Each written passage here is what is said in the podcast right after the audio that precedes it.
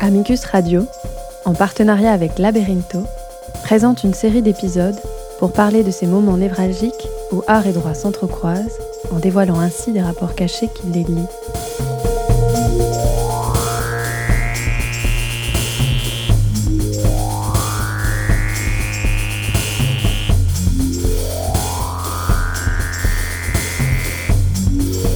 Ce que le droit nous apprend de l'art, ce que l'art nous apprend du droit, et ses rapports de pouvoir voilés et implicites.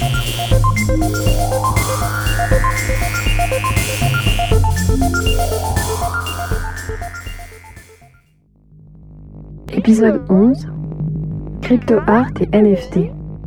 Cocktail d'idées, not for taken. Première partie. 69 346 250 dollars.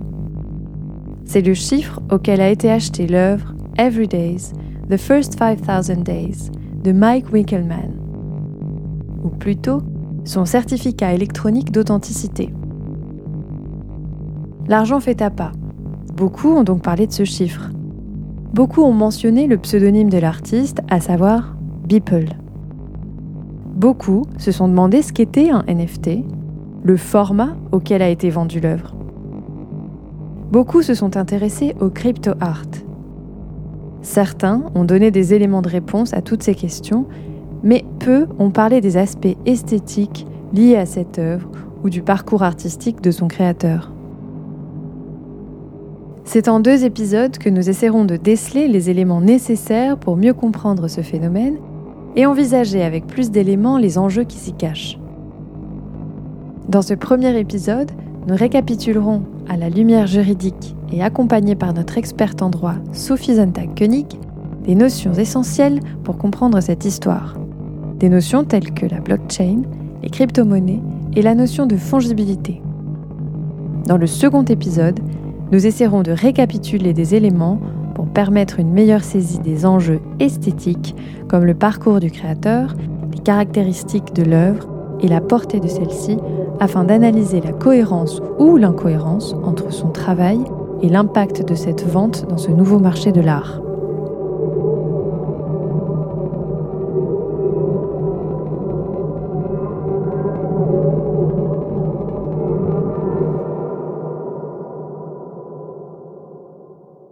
Mais qu'est-ce donc que le crypto art? Pour mieux comprendre, faisons l'exercice de partir du connu pour mettre en lumière similitudes et différences avec l'inconnu et nous construire un concept plus clair. Prenons l'exemple du street art. Nous voyons tous à peu près ce qu'est le street art. Disons que c'est l'art qui se fait dans la rue. Il y a une variété considérable de techniques, de styles, de messages, de positions. De la même façon, le crypto art contient des créations artistiques qui s'attachent à une information cryptée dans une blockchain. Mais qu'est-ce qu'une blockchain? Écoutons Sophie Zonta-Koenig qui, sous le contrôle de son expertise juridique, nous donne une définition de cet élément essentiel du crypto art. Alors une blockchain, c'est un concept numérique pour stocker des données. Euh, si on se rattache à la définition de Blockchain France. Euh, c'est une technologie de stockage et de transmission d'informations transparente, sécurisée euh, et qui fonctionne sans organe central de contrôle. Autrement dit, euh, c'est tout simplement une, base de données qui contiendrait l'historique de tous les échanges effectués entre ses utilisateurs depuis sa création, qui serait recopié sur plusieurs ordinateurs, reliés entre eux et accessibles à chacun. Donc ça fonctionne comme un registre, hein, une sorte de grand livre comptable, cahier dématérialisé du coup, sur lequel on inscrirait chronologiquement des faits, des actes, des documents, des transactions, des actifs, et tout le monde pourrait écrire sur ce cahier. Il serait impossible euh, d'effacer et de détruire ce qui y serait écrit. Donc on peut prendre, on peut prendre un exemple hein, pour l'illustrer. Euh, si par exemple j'achète une maison avec un contrat de vente et que je décide d'ajouter une photo des droits de propriété à une blockchain, ça signifie que je vais pouvoir euh, toujours prouver que je détenais ces droits à ce moment précis. Et ça, personne ne pourra changer cette information une fois qu'elle sera dans la blockchain.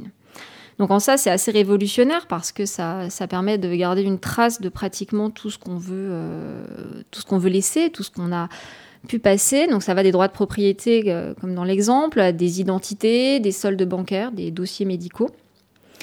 Alors comment ça marche? Euh, ça se décompose en plusieurs étapes. On a déjà des, blockchains qui peuvent être dites publiques, d'autres privées, euh, selon que les réseaux sont ouverts ou non à la lecture et à l'écriture pour le public. Donc si on le décrit, on peut prendre pour le décrire l'exemple de la première blockchain qui est apparue en 2008, qui est le Bitcoin, la blockchain servant au Bitcoin. le Bitcoin qui est une crypto-monnaie, c'est-à-dire une monnaie virtuelle qui n'a pas de support physique. Donc comme toute blockchain publique, celle du Bitcoin, elle fonctionne nécessairement donc avec une monnaie ou un token, un jeton. Ici, le Bitcoin, c'est un exemple de euh, monnaie programmable. Donc la première étape pour un utilisateur qui souhaite effectuer un paiement, c'est d'émettre une transaction et de la diffuser sur tout le réseau.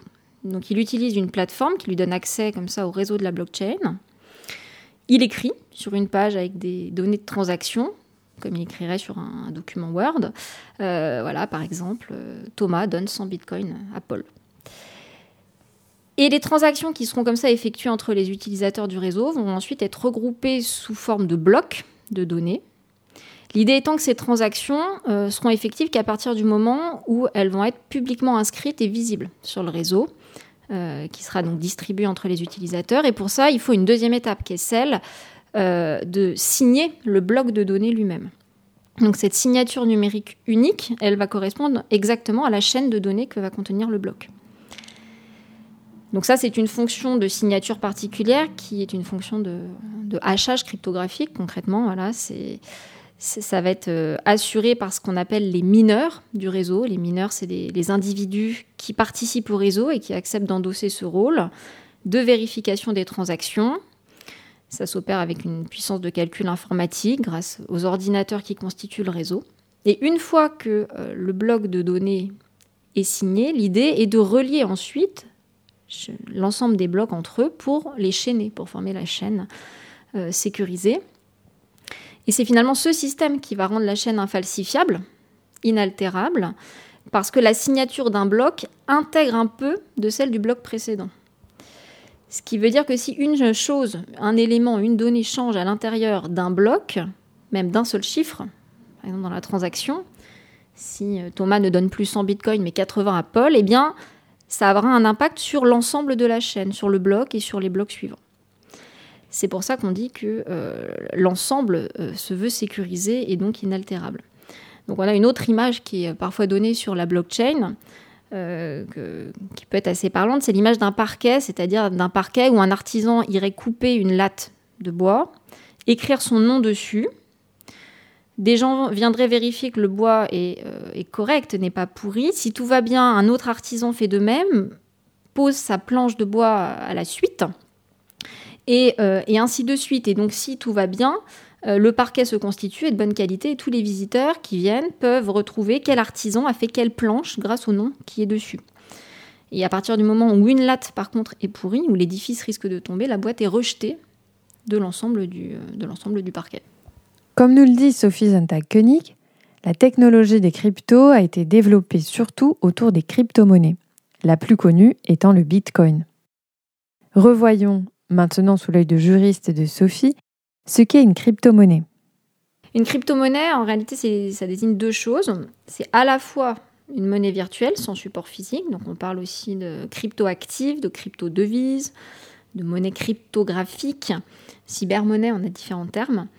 Euh, et en même temps, ça désigne le système de paiement qui l'accompagne, qui est particulier, système de pair à pair, qui va signifier que ces monnaies ne sont pas régulées par un organe central, comme une banque, euh, et que leur valeur n'est pas indexée sur une devise légale euh, ou une matière première. Et donc ce type de monnaie utilise des technologies de cryptographie, euh, puisque ça, associe l'utilisateur au processus d'émission et de règlement des transactions, et c'est donc justement l'exemple du Bitcoin, où l'ensemble des, des personnes se, se contrôlent mutuellement. Mais, à la différence d'une crypto-monnaie, une œuvre d'art n'a pas vocation à être fongible. Rappelons cette notion d'ailleurs souvent utilisé dans le langage juridique. la fongibilité, euh, c'est une qualité. C'est la qualité euh, de certaines choses qui ne peuvent pas être individualisées. Donc en droit, quand on euh, peut par exemple appliquer ça à des marchandises ou à des matières qui ne peuvent pas être individualisées, on désigne ces, ces, marchandises dans un contrat par leur espèce. Exemple, une tonne de charbon, une quantité de blé. Donc c'est une quantité. Euh, une, une unité pourrait être intervertie avec une autre, finalement. Et la non-fongibilité, alors? Ah bah c'est une chose qui peut être individualisée, qui est unique, qui, euh, euh, qui ne pourrait pas être intervertie par une autre chose. Un bien qui, qui en lui-même ne peut être remplacé à l'identique par, par une chose similaire. C'est pour cela que le crypto art est associé aux jetons non fongibles ou NFT, pour les sigles en anglais de Non-Fungible Token. Avec tous les éléments que Sophie Zontag-Koenig nous a donnés, nous pouvons tenter de construire une définition de NFT. Non fongible, nous venons de l'écouter, et pour simplifier, signifie unique, non substituable par une chose équivalente. Token ou jeton, dans le langage des cryptos, c'est une espèce d'écriture stockée dans la blockchain. Cela signifie qu'un NFT n'est pas un fichier acheté, mais le jeton unique, stocké dans une blockchain. Ce qui lie NFT et œuvre d'art, c'est le contenu de l'information enregistrée de façon sécurisée grâce à la blockchain. Le contenu de cette information peut être libre et varie des fois, il s'agit d'une simple copie numérique d'une création graphique, mais le plus souvent, il y est introduit l'équivalent d'un certificat d'authenticité. Certificat d'authenticité. Vous rappelez-vous de notre épisode 2 et de la banane comédienne de Maurizio Cattelan Oui, nous avons vu dans des précédents épisodes des cas où des œuvres d'art faisaient scandale puisque associés à des objets banals, périssables, éphémères, intangibles. Mais nous avons soulevé, grâce au droit, le fait que ces objets ou leur absence n'étaient pas vraiment l'objet de l'achat, mais que l'objet de la transaction était le contrat. Par exemple, dans le cas de Boltanski dans notre épisode 8, ou le certificat d'authenticité dans le cas de la banane de Maurizio Cattelan. Not far taken. Ces procédés font donc déjà partie du monde de l'art depuis un certain temps, et il n'y a pas de révolution en matière artistique. De même, la partie innovante concernant les NFT est constituée par la blockchain et l'utilisation de celle-ci pour crypter l'information. Nous avons entendu également que la possibilité ouverte par les NFT d'introduire dans le smart contract une clause ou script qui permet de rémunérer automatiquement l'artiste à chaque nouvelle transaction de l'œuvre était le composant révolutionnaire des NFT.